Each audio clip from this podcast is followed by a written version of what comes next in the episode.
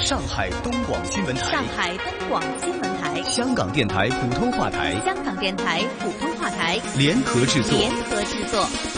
沪港经济通。沪港经济通。上海、香港、长三角城市群、粤港澳大湾区，以及关注沪港经济发展的海内外听众朋友，欢迎您在每周同一时间收听由上海东广新闻台、长三角之声、香港电台普通话台联合制作的沪港经济通。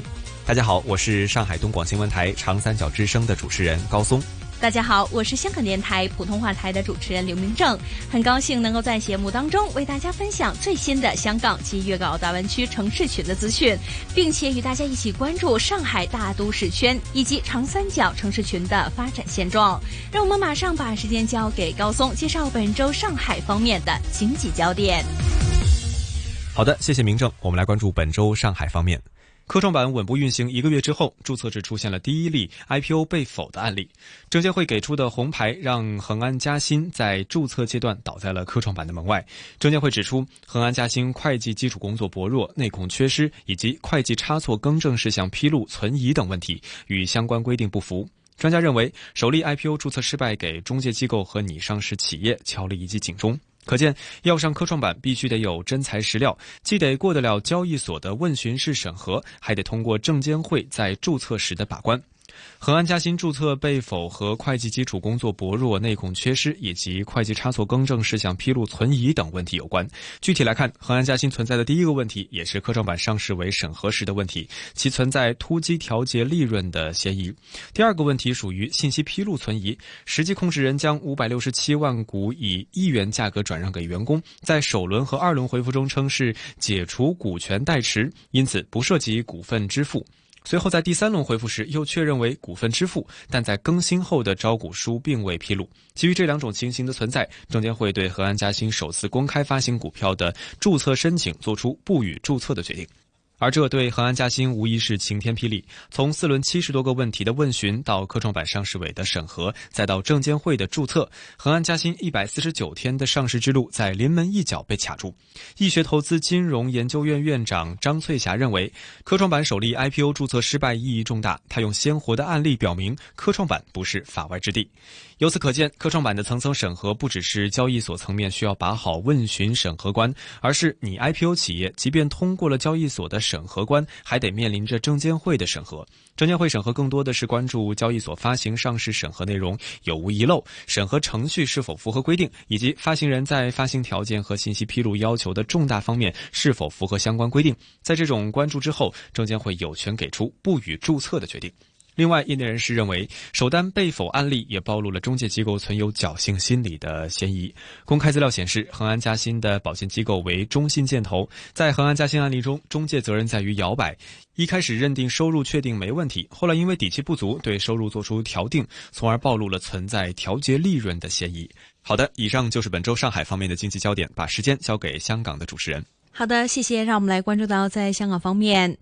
中美贸易战升温，再加上香港近期示威活动的影响，香港订单需求持续低迷。季节调整之后，我们看到日经香港八月采购经理指数 PMI 持续下跌，从七月的四十三点八跌至四十点八，创二零零九年二月份以来的新低位，并且也连续十七个月低于五十盛衰分界线，也反映出了经济活动继续处于收缩的状。态悲观的情绪扩及到更加多的公司，经营的信心也降至有记录以来的低位。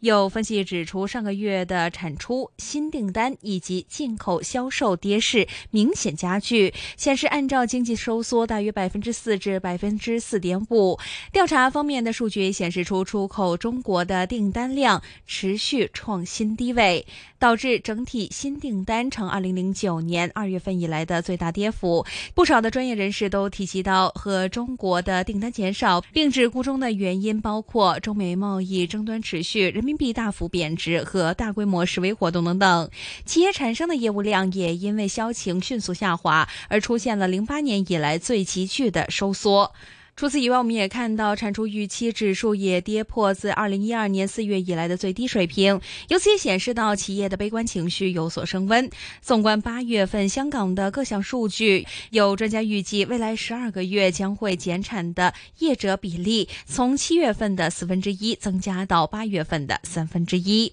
鉴于产出量有大幅的萎缩，前景不确定性因素增加，有一些企业对于库存的管理更加的谨慎。八月份采购经理指数跌破了该调查一九九八年七月份以来的最大跌幅，而投入品库存的消耗率也因此刷了新的纪录。调查资料也透露到，企业的库存水平主要是因为销情下滑，对于经营前景悲观而大幅下降。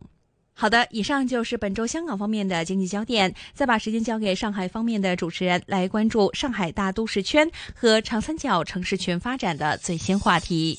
沪港经济通，沪港经济通。好的，谢谢。另外，南京、苏州、连云港三地一批产业项目正式签约落地，总投资额超过一千五百亿元。江苏省内的自贸区内外也在联动，徐淮连物流枢纽联动发展项目在揭牌仪式上签署。九月一号，距离上海自贸区最近的苏州片区正式挂牌，三十二家企业携重点项目与园区管委会签约，项目涵盖生物医药、高端精密制造等领域，总投资近八百亿元。园区管委会还向赛诺菲生物医学研究有限公司、创威大健康产业研究院苏州有限公司等十五家企业颁发了自贸区首批营业执照。苏州自贸区推出了首批七项改革措施，包括在全国首家试点打造保税检测集聚区，园区港增设海关监管作业场所，园区港作为目的港和起运港，与上海、宁波等一线港口互联互通、一体化运作等。再来看南京，八月三十号的下午，南京市召开了中国江苏自由贸易试验区南京片区的建设动员大会，并举行自贸区南京片区授牌和首批入驻企业营业执照颁发仪式。中共江苏省委常委、南京市委书记张静华强调，要认识到自贸区不是优惠政策的洼地，而是制度创新的高地，必须摆脱依靠自贸区获得国家优惠政策和投资的片面思维，在消除政策壁垒、简化程序、减少干预、放开准入上形成制度创新优势。近日，浙江省政府办公厅印发关于进一步推进中国浙江自由贸易试验区改革创新的若干意见。意见首次明确提出，要在浙江全省范围内建设自贸试验区联动创新区，今年将力争建设三个左右联动创新区。联动创新区将全面复制推广自贸试验区改革经验，在资源禀赋与自贸试验区相似的区域，应率先复制推广油气全产业链投资便利化和贸易自由化创新举措，包括打造国际油气交易中心，推进自贸试验区与上海期货交易所开展期限合作，推动大宗商品跨境贸易人民币国际化，推动油品等大宗商品贸易使用人民币计价结算。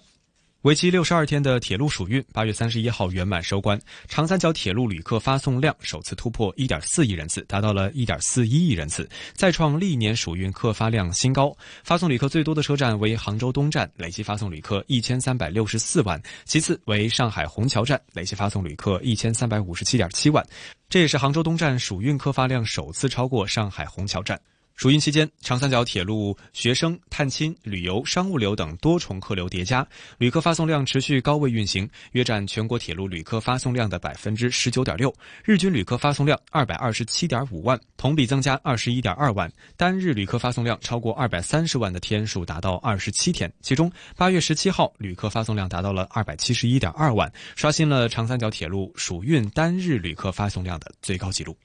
好的，以上就是本周上海大都市圈和长三角城市群的最新话题。再请香港主持人为大家分享粤港澳大湾区的相关发展。好的，谢谢。在大湾区方面，中央支持深圳建设中国社会主义先行示范区，也提出了支持在深圳开展数字货币研究和移动支付等创新应用。深圳预料可能会成为全球首个发行法定数字货币的地方。根据相关香港记者的采访显示，目前人民银行已经开发法定数字货币原型，旗下的深圳金融科技研究院正在积极。招聘专才，并且布局全国重点区域。数字货币将会广泛应用在经济、文化和社会等各个领域，并且将向大湾区推广。香港的人民币离岸业务未来也可以应用到数字货币进行清算和结算。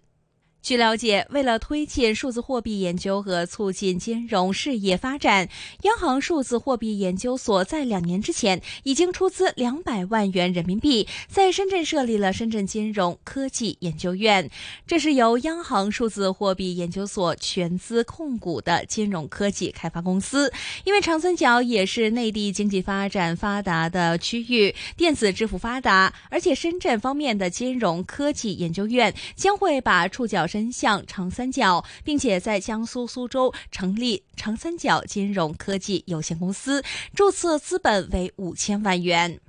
当中，为了不断的充实人才，深圳金融科技研究院一直高薪招聘高端人才。根据相关网站在八月底招聘信息显示，深圳金融科技研究院正在招聘研究员、区块链研发工程师和区块链架构师等的岗位，要求富有丰富经验的本科或者研究生学历的专才，月薪为三万到十万元不等。这些的待遇在深圳明显是中高等的。除此以外，这个研究院还在招聘贸易金融产品总监和高级技术专家等等。在有关的猎头招聘网站上，也看到了大量类似的深圳金融科技研究院的招聘职位。